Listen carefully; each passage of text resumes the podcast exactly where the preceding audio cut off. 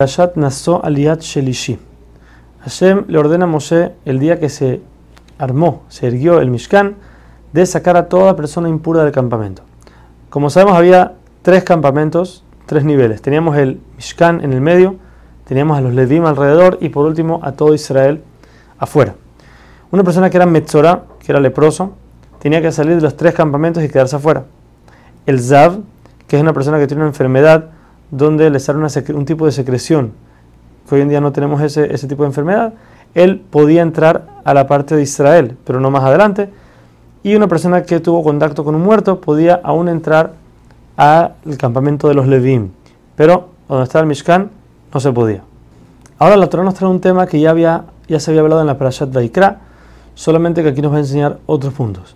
Sabemos que si una persona roba y cuando al que le fue robado viene a acusarlo, si el ladrón se niega, y no solamente se niega, sino jura que él no tiene nada que ver, al momento en que se arrepiente y quiere tomar su culpa y pagar lo que, lo que robó, no solamente paga el valor del robado, sino tiene que aumentar un quinto más y aparte tiene que traer una ofrenda por lo que hizo.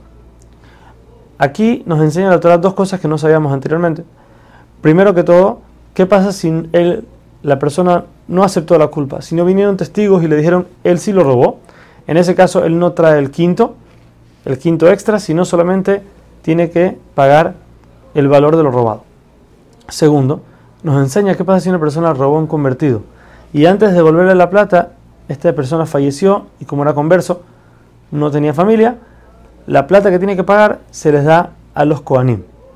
Después nos trae, la ley, de los bikurim, como sabemos son las primicias, las primeras frutas de las siete especies de Israel, que salen, las primeras que salen del, campo, hay que tomarlas y llevarlas al Betamikdash, cuando, cuando estaban en la tierra de Israel.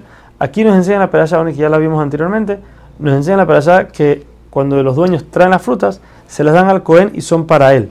El Cohen se las queda.